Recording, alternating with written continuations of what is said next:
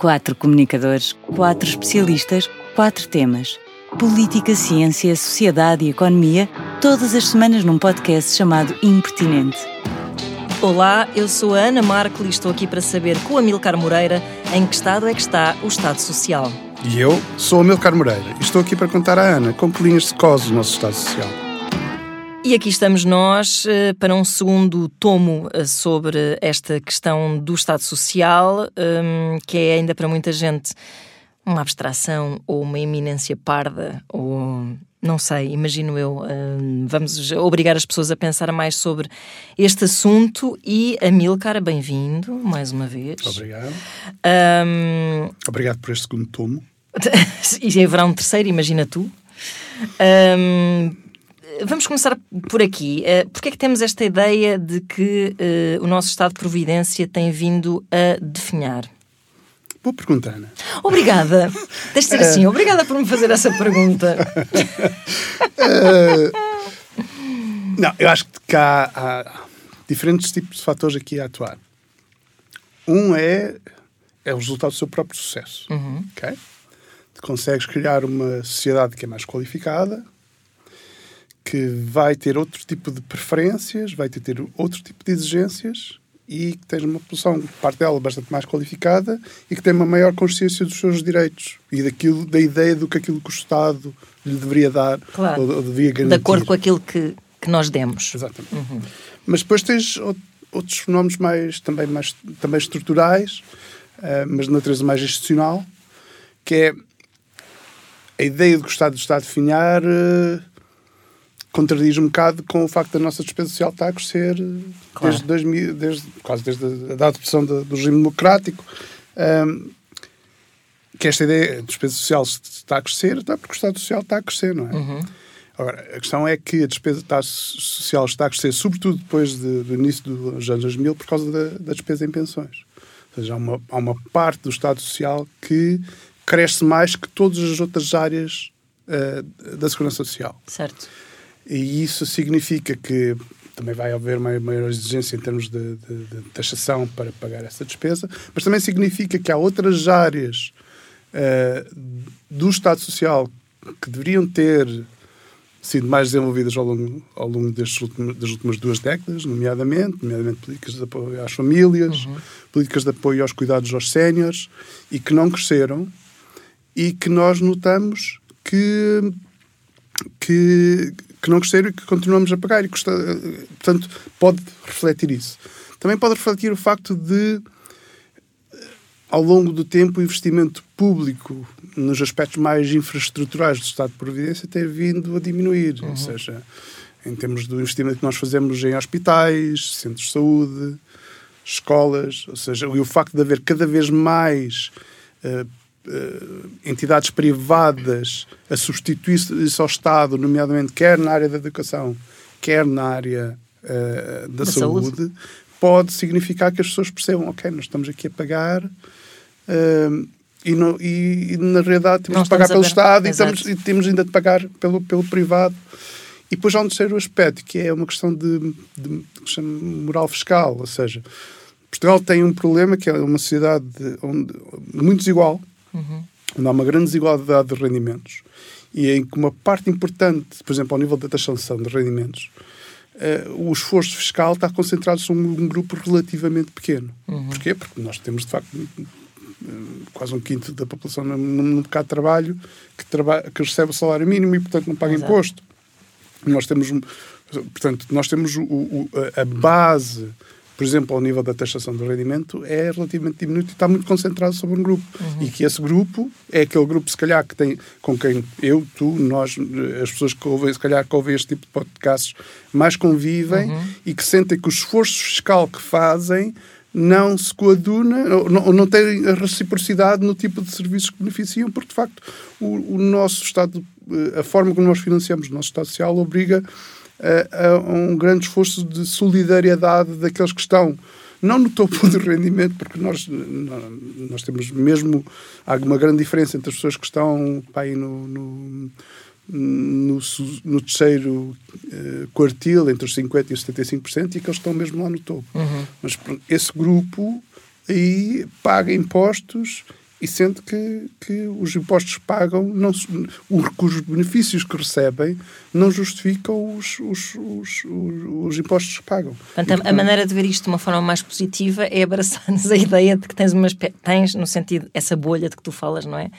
Nós e das pessoas que se calhar nos estão a ouvir, que tens uma espécie de missão e que, estás, que és tipo o kamikaze, que te estás a sacrificar de alguma forma eu acho que há pessoas, e eu ouço muito isso, que por lá também é um, um, um, sinal de um menor comprometimento com esta ideia de contrato social. Uhum. Pessoas que acham que não deveriam ter estar a pagar tanto para o modelo social de, de Estado Social que não lhes está a dar o, o que eles acham que devia ser eh, o, o justo valor das suas contribuições. Acho uhum. que tens isso.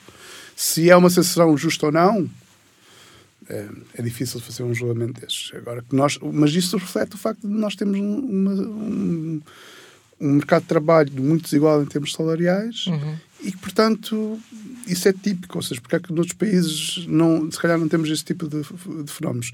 Porque se calhar há menor, menores graus uh, de, de, desigualdade e, portanto, é muito mais fácil espalhar okay. a base tributária que claro. sustenta o, o Estado Social. Claro, faz sentido. Pode ser um bocadinho por aí. Faz sentido. Eu, tenho, eu, tento sempre manter a minha sanidade entre o típico queixume português de ah, impostos para isto e depois o lado de podia ser muito pior, cala-te, não te queixes. é verdade, por cada cenário dantesco descrito nos noticiários de hospitais sim, sim, a, a colapsar, claro. eu penso também nas coisas boas que, que o Estado Social uh, trouxe. Um, e, e, nós fizemos esse exercício também no episódio anterior. Vão ouvir, se não ouviram, estudassem, bom, como se costuma dizer. Bom. Foi muito bom. Uh, um, Lembro-me que isto é, é mesmo muito próximo na nossa memória e nós somos rapaziada uh, nos 40 e portanto estávamos provavelmente na, numa fase bastante borbulhante da nossa. borbulhante e mais instável. Quer dizer, pronto, se as coisas uh, sucederem mais ou menos como é previsto, um, estávamos. Eu lembro-me, nos tempos da Troika, estaria ainda a tentar, tateando uh, a minha carreira, um, e nessa altura terá sido, se calhar, a altura em que senti mais a iminência de, de, um, de um eventual fim ou de uma enorme fragilidade do, estado do, do Estado Social. Uh, foi nessa altura da Troika. O que é que nós perdemos efetivamente desde então? Eu não seria tão. Não tenho essa perspectiva, ou seja, o que eu vi era de facto e o que se assistiu, sabes que eu cheguei um mês depois de Portugal pedir assistência financeira. Eu decidi voltar exatamente okay, um mês depois okay, okay. Do, do, país ir à bancarrota. Okay. Foi boa altura, um timing, timing. timing perfeito. Sim, sim, sim. Nota-se que eu tenho jeito para, esta, para, estas coisas. Não, mas também é a tua área, foi tipo, é, um, é desafiante, vamos! é, qualquer coisa como isso. ok, mas não, mas, enquanto observador eh, deste tipo de fenómenos, não, não, não tinha uma visão tão... Tão, tão, tão pessimista, tão, pessimista. Tão, tão irrequieta. O que aquela crise mostrou é que havia pontos de veto importantes a tentativas de reduzir estruturalmente o papel do Estado Social uhum. em Portugal. Okay? Uh, portanto, eu acho que a questão... E, e depois e tão fácil foi isso que. Não, não tão fácil, mas o, o, sinal, o melhor sinal disso é que muitas daquelas medidas foram introduzidas do, durante os anos da Troika, depois foram, uh, ainda mesmo já na parte final da Troika e nos anos seguintes, todas revertidas. Exato. Não todas. Houve partes importantes que ficaram, que é a história que nunca, geralmente nunca se fala, que é o que é que, o que, é que ficou dos anos da Troika. Uhum. E isso geralmente é que mostra onde, em que é que os períodos da Troika foi realmente transformativo. Certo. É que eu, eu, eu, sinto que às vezes a desconfiança é tão grande que, que a não, sensação. Foi um horrível. Não, e, tem, e tem sempre aquela sensação de que se estão a abrir precedentes ao se efetuarem determinados sim, sim, cortes, que se estão a abrir precedentes que nunca mais vão um, ser recompensados, sim, não é? Sim, e, a impressão e, que ficou, sim, aquela ideia de cortar o décimo Exato, terceiro mês. Claro, claro. As pessoas ficaram, claro. então, mas isto é para sempre. Claro, claro. Isso é, é significativo. Claro. Uh, mas eu, eu, mais do que o que é que perdemos, que eu acho que é importante traçar um, um, um, uma imagem de quem perdeu. Uhum. Acho que é uma forma mais fácil de, de percebermos. Como diria Adelaide Ferreira, quem perdeu foste tu, só tu e nunca eu. E nunca eu. Neste caso, não, perdemos todos. Desculpa, lembrei-me. Não, não, não, eu adoro, adoro, adoro, adoro essa Grande canção. Grande beijinho para Adelaide Ferreira, se nos estiver a ouvir. Adoro essa canção. Quem, quem não? Quem, quem, não gosta dessa canção? Uh, e o que é que perdeu? Perdeu os mais pobres. Uhum. Okay, os mais pobres foram desproporcionalmente afetados pela crise. Mesmo que, por exemplo, ao nível de, de, política fiscal, há estudos que mostram que sim, que os pobres foram mais atingidos, mas aqueles que estão no, no último uh, decil de rendimento, aqueles os mais ricos, também foram bastante afetados. Uhum. Okay? Okay. O enorme aumento de impostos do, do, do Vítor Gaspar uh, significou Exato. isso mesmo. Mas os mais pobres, o quê? O RSI, uh, o acesso ao RSI foi reduzido, uhum. a generosidade do RSI foi reduzida. Uhum. Uh, o indexante dos apoios sociais, ou seja, a, a possibilidade de, de, ajustar os benefícios ao, ao, crescimento dos preços foi congelado, uhum. o salário mínimo foi congelado. Uhum. Portanto, todos aqueles que estavam naquela, na base de, da distribuição de rendimento foram claramente os que mais perderam uhum. por, por, esse conjunto de políticas. Fora tu, todos os outros cortes que havia à volta, na educação, eh, na saúde. É? Perderam os, os, os que tinham vínculos com o Estado, nomeadamente os funcionários públicos, uhum. perderam uma parte importante dos seus rendimentos. Poderiam ter perdido mais os, os pensionistas. Os desempregados perderam, porque houve cortes uh, a, a, ao subsídio de desemprego. Uhum. Uh, perderam os trabalhadores, em que, não só para por causa da, da, do congelamento do salário mínimo, mas todas as medidas foram introduzidas para reduzir o papel da contratação coletiva. A contratação coletiva, os estudos mostram, há um estudo de Pedro Martins que mostra antes da crise um, que a contratação coletiva tem um papel muito importante no crescimento, no crescimento dos custos de trabalho. Uhum. E, portanto, medidas, uma das medidas que foi tomadas foi vamos reduzir o papel deste tipo de negociação coletiva na forma como se formam os salários na, na nossa economia e, portanto, eles perdem por isso uh, perdem porque a proteção em caso de, de, desemprego é muito reduzida, foi uma das principais reformas, uh, e das que ficou. Uhum. uhum.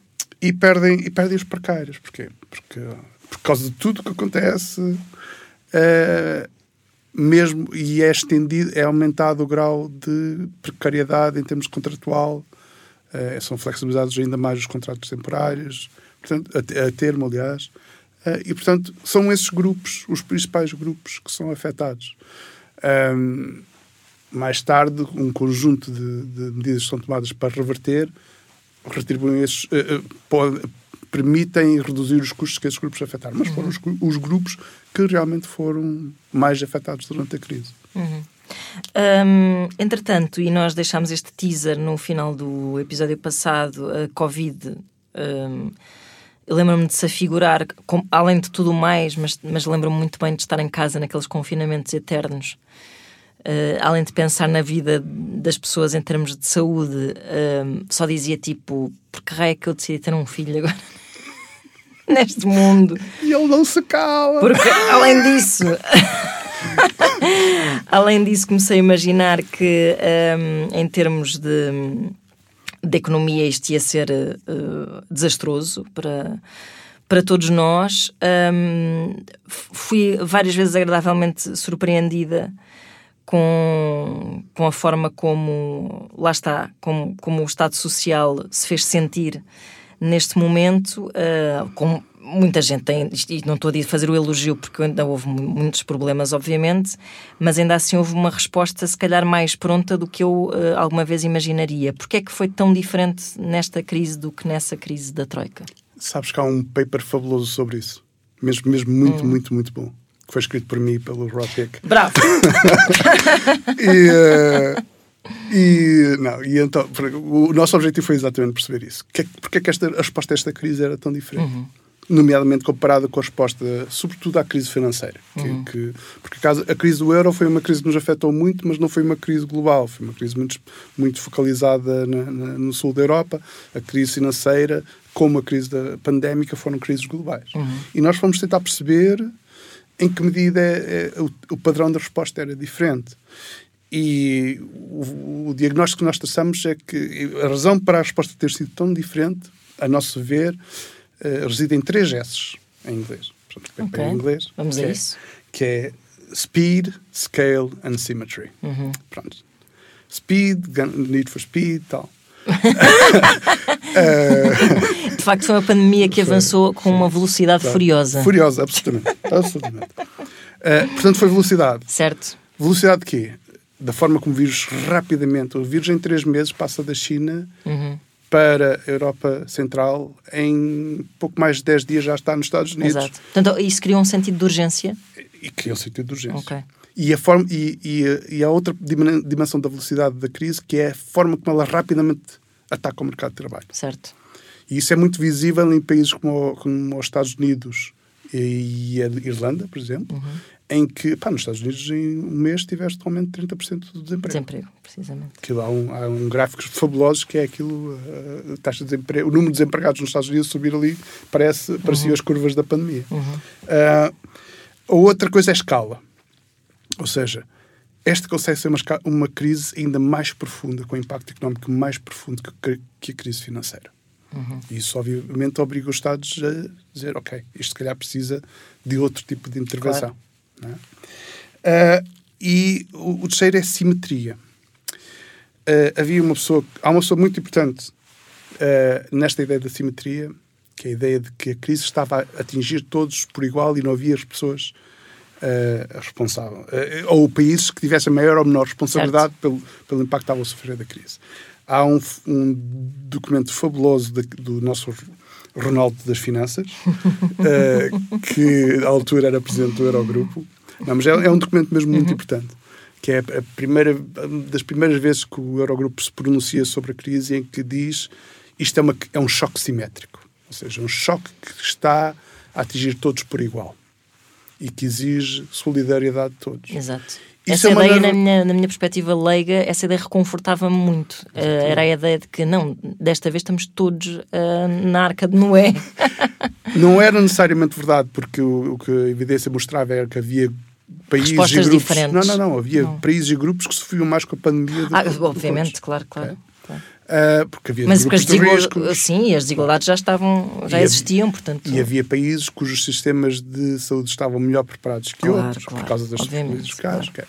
Mas a, a, narrativa que se cria uhum. para definir o quadro inicial de resposta é um, é um quadro de simetria, de um choque. Mas, mas choque eu, eu, isto é uma questão estúpida que eu vou colocar. Não é, não. Mas uh, não houve assim qualquer coisa de hum, romântico a influenciar isso, no sentido de um bocado de sensação de fim de mundo, uh, como nós sentimos, aliás, uh, como se viu entre, entre nós próprios, indivíduos, uh, em ações de solidariedade sim, muito sim, concertadas que, e muito empenhadas. Acho que foi, foi por todo Porque nós temos sempre a sensação de que isto é, são decisões tomadas com frieza e com. E com, e com, pouca, com pouco amor pelo próximo, e naquele momento, se calhar, houve ali um momento de facto de comoção mundial que sim, sim, sim. E, e, é, e, é a questão da incerteza. Ou seja, nós vivemos. Uh, parece que já passaram, já passou tempo, mas aqueles foram tempos de, de, claro. de, de, grande incerteza, em que, em que se tinha de tomar decisões em cima do uhum. joelho eh, e que o risco era não responder com força suficiente. Exato. É? Era sempre esse o risco, uhum. à exceção da Suécia uh, e da Inglaterra. Sim, sim, sim, cara. verdade, verdade. Mas a ideia era, era um bocadinho essa, ou seja, havia uma. Todo o contexto favorecia uh, que. Uh, e a natureza da crise favorecia que se exigisse uma intervenção mais forte do Estado uhum. na resposta à crise. E também a natureza da crise, é uma crise sanitária, claro. não, não é um choque económico, não é uma crise de dívida claro. como nós vivemos e que se calhar vamos viver daqui a um ano. Sim, mas não podia haver ninguém a dizer assim: ah, esses povos do, do sul do Mediterrâneo só estão a beber e, e apanhar sol. Gastar dinheiro em vinho mulheres. É? Exato. Mas pronto, foi um bocadinho por aí. Ou seja, Exato. é a natureza da crise que criam o contexto. Ah, e outra coisa importante foi a forma como se aprendeu, uh, de, da forma como se lidou com a crise financeira. O modelo de resposta, que é muito assente no que nós cá conhecemos como o layoff, uhum, simplificado, uhum, que era, em vez de estarmos a dar subsídios de desemprego às pessoas, deixar que as companhias uh, despedissem as pessoas, não. O que nós financiamos foi o salário direto das pessoas. E uhum. financiamos os empregadores para meter as pessoas no posto de trabalho. Isso é um modelo que é introduzido na Alemanha e na Áustria em resposta à crise de 2008, à crise financeira de 2008, e que a avaliação foi tão boa e claramente foi o modelo que foi adoptado e também uhum. reflete um bocadinho, se calhar, o papel de, da Alemanha na coordenação da, da resposta fiscal europeia. Mas mesmo assim foi um modelo de facto diferente uh, por essas contingências todas. Uhum.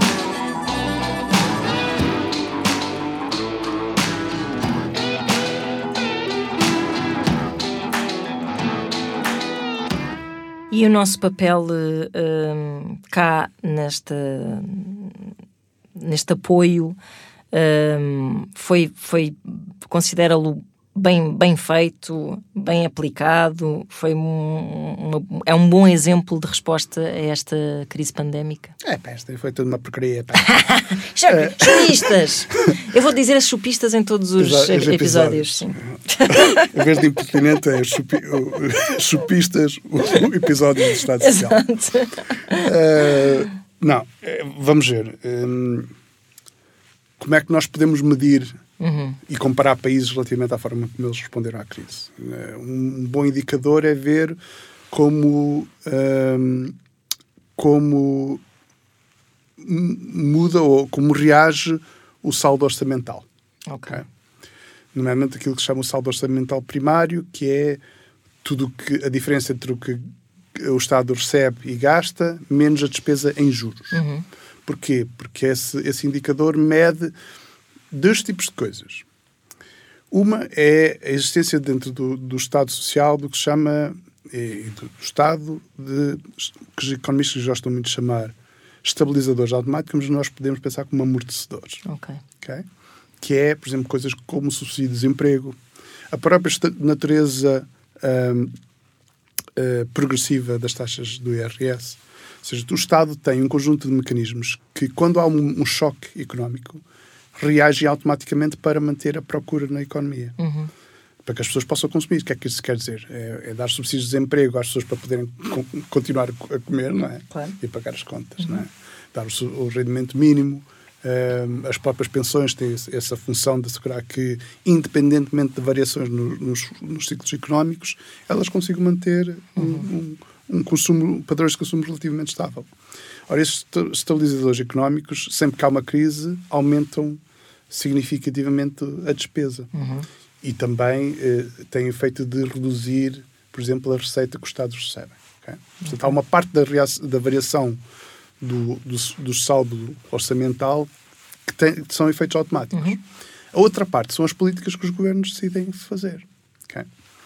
O saldo orçamental mede a soma desses dois efeitos. Se formos usar isso, esse saldo orçamental primário como a medida para comparar a resposta fiscal, a resposta fiscal portuguesa está relativamente na mediana, na mediana ou seja, mais ou menos a meio, na média, na, perto da mediana, que é a volta, foi à volta de 6%. Uhum. Okay? Compara bem, por exemplo, com a Alemanha, compara menos bem com um país como a Grécia. Okay. Uh, e nós temos de avaliar um bocadinho dessa essa, essa a resposta também em função da dimensão da crise.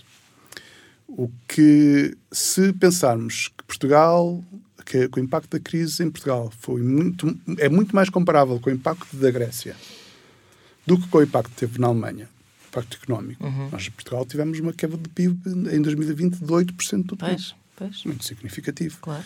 Isso significa que o nosso Estado, eh, quer entre os estabilizadores automáticos, quer entre medidas tomadas, não reagiu tanto à crise como outros países. Uhum.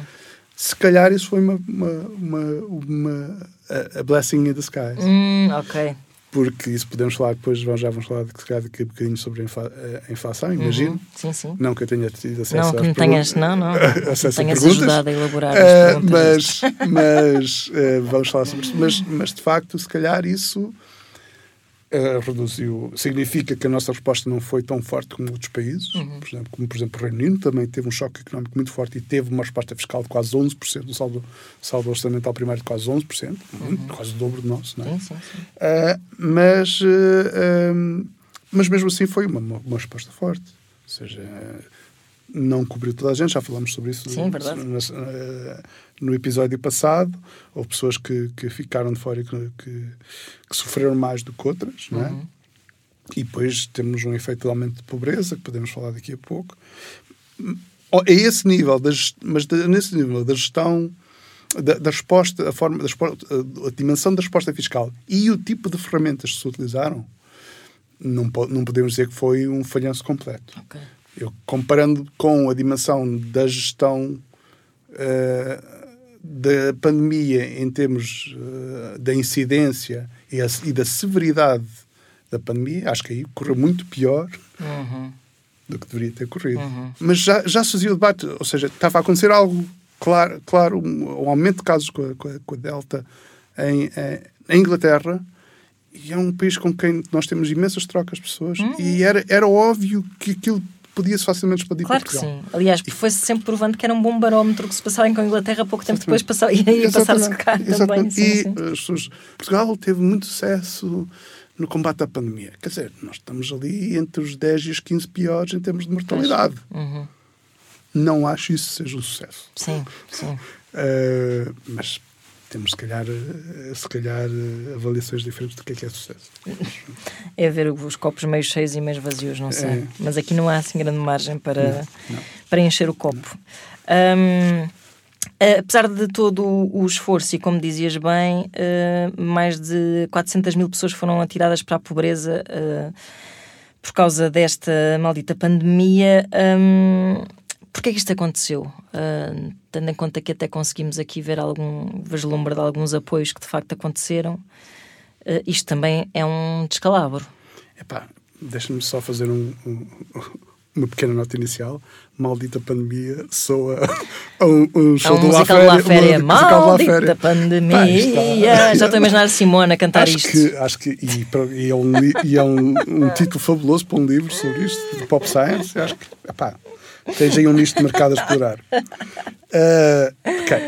Porquê é que aumentou tanto a pobreza? Deixa-me começar primeiro por salientar a dimensão deste salto. Nós, desde 2010, não tínhamos taxas de pobreza tão altas. Pois.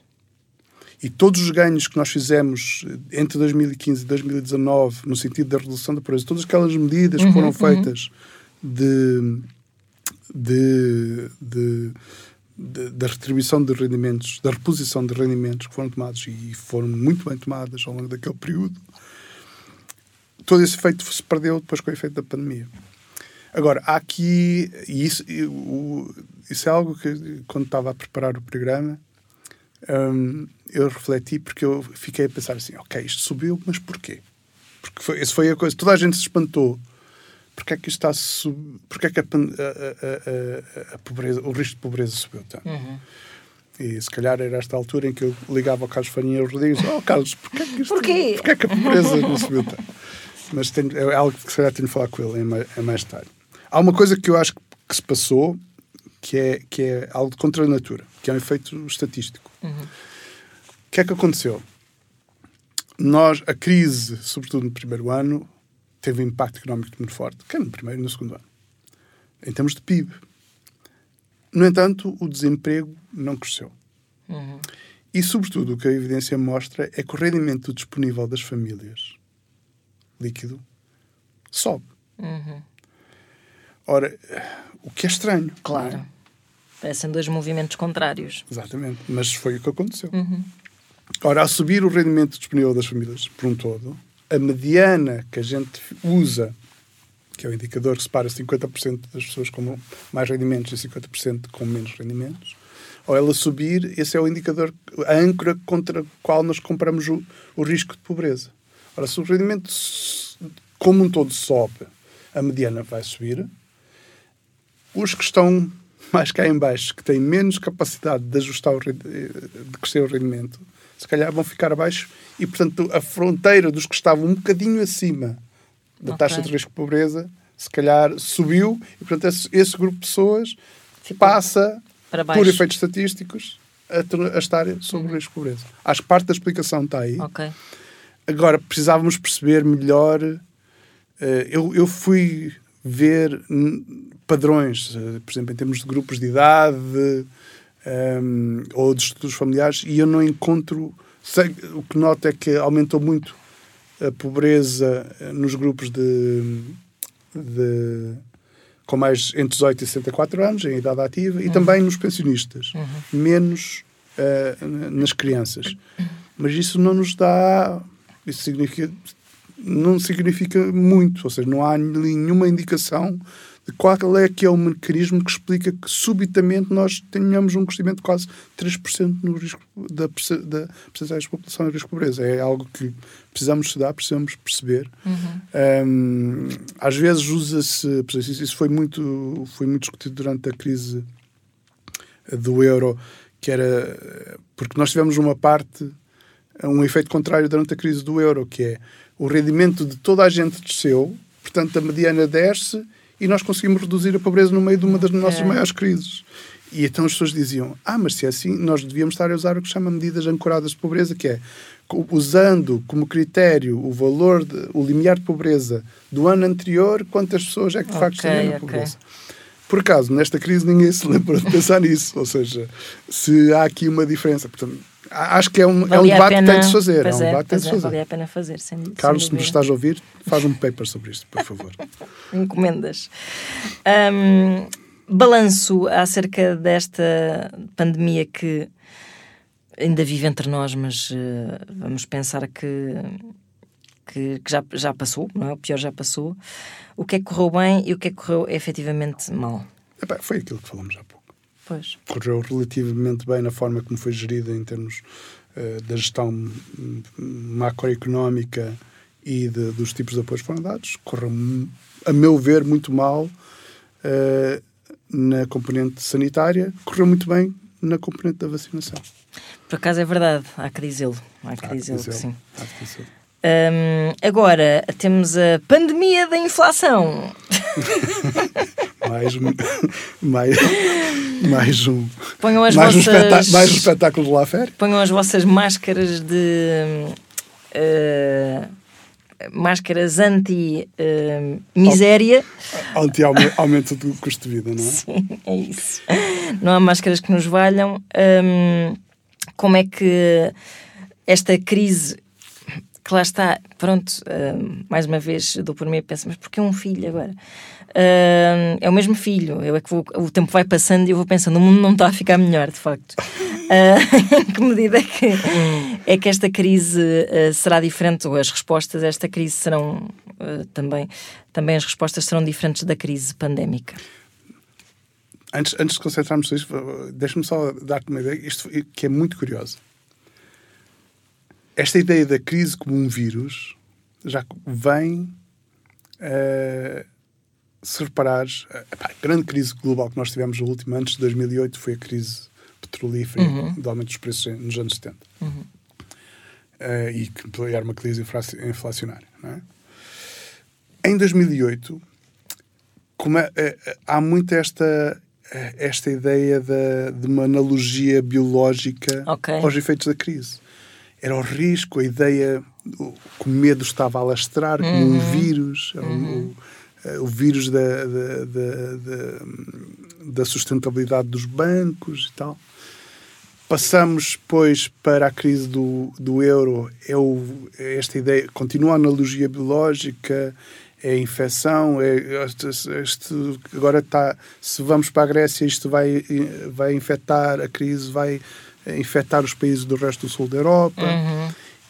E depois finalmente temos uma crise que é mesmo Mas isso é interessante porque é? Uh, o, os vírus são usados mesmo na ficção são usados muito como parábola para, para, para são, são, usados como imagem de distopias, como, como parábola para, para se falar de, de, questões da condição humana, há ensaios sobre a cegueira, sei lá, filmes sim, de zombies que são, na verdade, comentários sociais, há um monte de coisas que têm a ver e de facto é interessante é, quando de é. repente. É.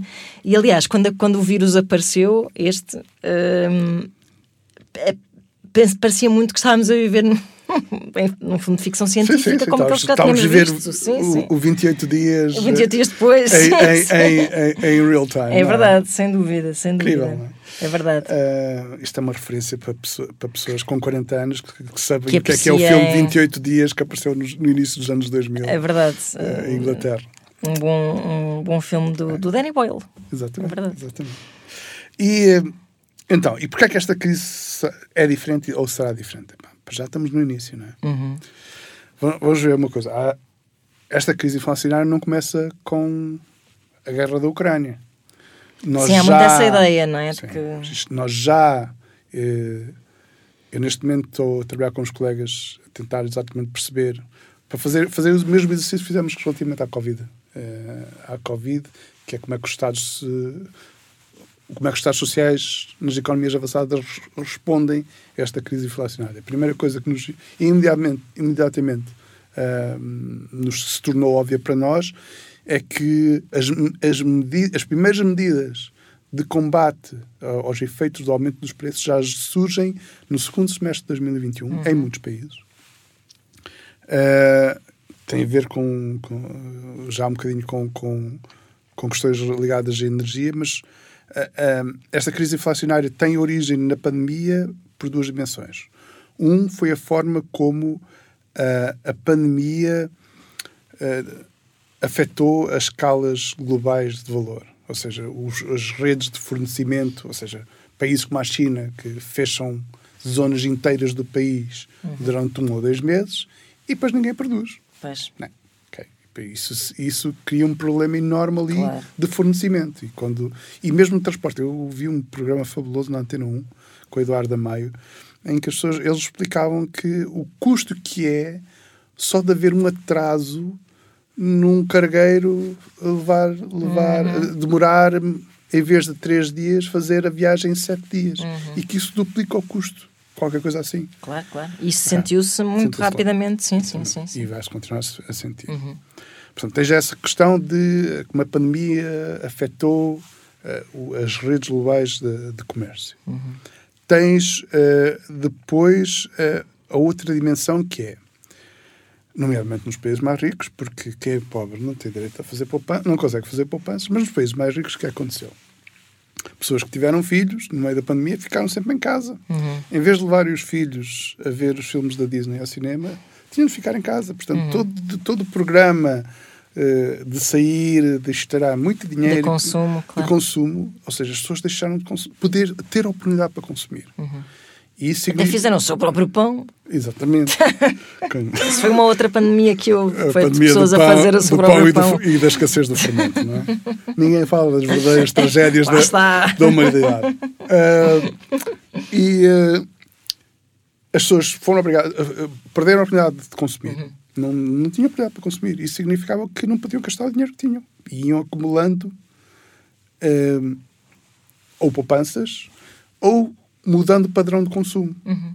para, para o tipo de produtos eh, que exigem mais capacidade industrial e, e que têm maior valor. Ou seja, ahm, isso criou muita pressão. Que, esses dois efeitos eh, de as pessoas mudarem os padrões de consumo e depois as próprias alterações da pandemia, a possibilidade de fazer produção, criou de um, um contexto eh, de que forçava um aumento já dos preços agravado depois pelas poupanças todas que as pessoas tinham. A inflação o que é que é? Significa que nós temos que há mais dinheiro para comprar coisas do que há coisas para vender. Uhum. E portanto os- as pessoas, eh, quem vende diz, ah, tá, então se tens dinheiro vai, Claro, claro. vou aumentar, não é? claro. Ah, e portanto ah, a origem da crise, desta crise inflacionária já vem da pandemia. Uhum. A dimensão da guerra ah, vai aumentar ainda mais isso. Em quê? Componente energética, Uhum. Claro. já isso já torna-se óbvio. Nós estamos agora, temos agora, estamos agora a ter uma discussão muito fabulosa nos médios portugueses sobre Portugal não quer, cortar, não quer eh, em solidariedade com, com a Alemanha ou com os países da Europa de Leste, participar num esforço de conjunto de redução de, em 15% do consumo de gás. O que nos fica muito bem, tendo em conta que andamos aqui há 20 anos a apelar à solidariedade europeia. Acho que pois é. é sempre muito bom, não é? Uh, mas, uh, mas uh, portanto, tem uma dimensão de aumento de custos energéticos, tem uma dimensão importante que é, é, algo falado, mas não muito, que é o impacto que a, Ucrânia, a importância que a Ucrânia tinha no mercado, nos mercados internacionais de fornecimento de cereais. Cereais. Uhum. Era 15% uhum. do, do, do, do, da produção mundial, um dos grandes fornecedores de cereais aos países em desenvolvimento. Uh, e isso cria pressões inflacionárias importantes. Ainda não é claro, mas parece que já, já começa. Há, há, um momento, que é o que passamos nos últimos meses, em que é possível discernir o efeito do aumento da energia sobre.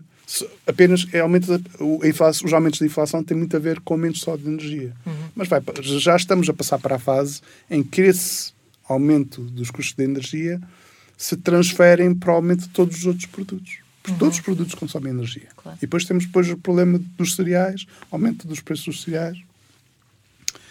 Ok, portanto, vamos passar de uma fase em que nós, e podemos falar um bocadinho depois sobre isso daqui a pouco, o tipo de respostas iniciais é muito para lidar com o aumento uh, uh, dos custos energéticos das certo. famílias vamos passar para uma fase em que lidar com esta questão é vamos ter de lidar mesmo com um fenómeno inflacionário já mais uh, consolidado uhum. uh, e mais tradicional, ou seja, de um aumento de preços generalizado. Exato. Isso é uma crise diferente. Uhum. E que a receita tradicional é. Está a acontecer um debate muito giro, se bem que eu acho que é muito politizado nos Estados Unidos, sobre se, este, se estas pressões inflacionistas são reflexo de aumento de uma relação entre a, procura e a disponibilidade de moeda, ou se é o efeito de, de empresas monopolistas que estão a aproveitar a crise para aumentar. Okay. Um, não vou pronunciar, não sou macroeconomista, não sou americano, não quero passar vergonhas aqui, falar do que não sei, uh, mas já está a acontecer esse debate. Uh, mas esta vai ser a, a, receita. O problema é que a receita tradicional para lidar com crises inflacionistas é reduzir o consumo. Pois. É retirar a pressão de consumo. Isso só se faz como? Não alimentando a espiral inflacionária. Pá, mas isso significa que nós estamos a dizer que a resposta para isto tudo é nós ficamos todos mais pobres. Pois, basicamente. Claro. Não, em termos relativos. Claro. Não necessariamente em termos nominais, mas em termos relativos. Claro. Ou seja, um, quase um, um décimo quarto do meu, do meu salário, do, do, poder de compra que o meu salário me oferecia, perdeu-se. Claro. Não é? Uhum. Isso é significativo. Claro que sim. Uh, e, portanto, significa que o padrão de resposta vai ser, ter de ser bastante, imagino eu que será bastante diferente do que foi o padrão de resposta à, à crise pandémica. Pronto, portanto, mais troika mais, mais tipo troika e menos tipo Covid. Epá, vamos ver se, se esta crise não resulta numa troika. Pois. Esse é o meu medo. Estás para, a dizer isso assim como quem tem um dedo que adivinha? Não, eu. Fizeste não, um olhar eu, trágico quando eu, disseste isso. Eu, nós estamos a gravar isto, o primeiro-ministro italiano acaba-se de demitir. É verdade. O risco que isso significa é que há uma pressão muito, muito grande sobre os mercados de dívida através dos países do sul da Europa e que se o mecanismo o mecanismo anti, de antifraccionamento da, da, da, zona euro que o BCE diz que quer introduzir, se não funcionar, se acontecer o que aconteceu em outras crises, que é os bancos, um banco, um, as autoridades monetárias tentam atuar e os mercados testam a capacidade da, das instituições monetárias de, de de atuar. Vamos passar aqui um, um pedaço uh, complicado. Uhum. Esperemos que não. A questão é que eu estou a ver. Uh, Mas, estou a ver muitas parecenças com o que se passou em 2010. Ok. okay. Um, isso é são E já dá para perceber o que é que está a acontecer neste momento para responder não, a isso? Acho que não. Acho que, okay. não. acho que temos de manter, sobretudo. Um, acho que Portugal fez um caminho importante Portugal e Espanha fizeram, e Itália fizeram um caminho importante no sentido de melhorar as suas contas públicas. Não sei até que ponto é que isso vai ser reconhecido pelos mercados da dívida que têm um, e, e dos, de, dos mecanismos de especulação nestes mercados. Uhum. Já não há aquele lado romântico De... que houve, né? que, eu, que eu falava há pouco, que houve um bocado naquele sentido ah, na pandemia de vamos todas, esta espécie está em vias de extinção. Não, Agora já não, está cada um por si outra não, vez. Tá, não, eu acho que há, há, há dimensões importantes. Um dos riscos, por exemplo, da crise italiana é se alguém como Matteo Salvini, que é alguém com conhecidas ligações a Putin, vai para, um, para a terceira maior economia da zona euro. Claro. Isso é um risco. Pois é. Veremos. Como Bom, uh, e é com esta nota positiva que. Cheia de sonho. que nos despedimos. Uh, é verdade, cumprimos o nosso tempo sim, hoje, Amilcar. Foi uma ótima bem. conversa, é verdade. Uh, mas não será a última conversa. Uh, haverá mais um episódio dedicado ao Estado Social, ao seu futuro. Um, em que eu finalmente vou uh, pressionando muito, tu, quizá torturando o Amilcar, uh, tentar perceber qual vai ser o meu próprio futuro que essa é a única coisa que me interessa. Vão ser só flores. É a minha agenda. É a minha agenda. Uh, sim, é isso. Por isso estaremos de volta para mais um impertinente uh, comigo, Ana Markel, com a Milcar Moreira e com esta história toda do Estado Social. Até à próxima. Obrigada. Impertinente é um podcast da Fundação Francisco Manuel dos Santos que procura dar respostas às perguntas de todos, contribuindo assim para uma sociedade mais informada. Não perca na próxima sexta-feira um novo Impertinente. Impertinente. Quando há factos, há argumentos.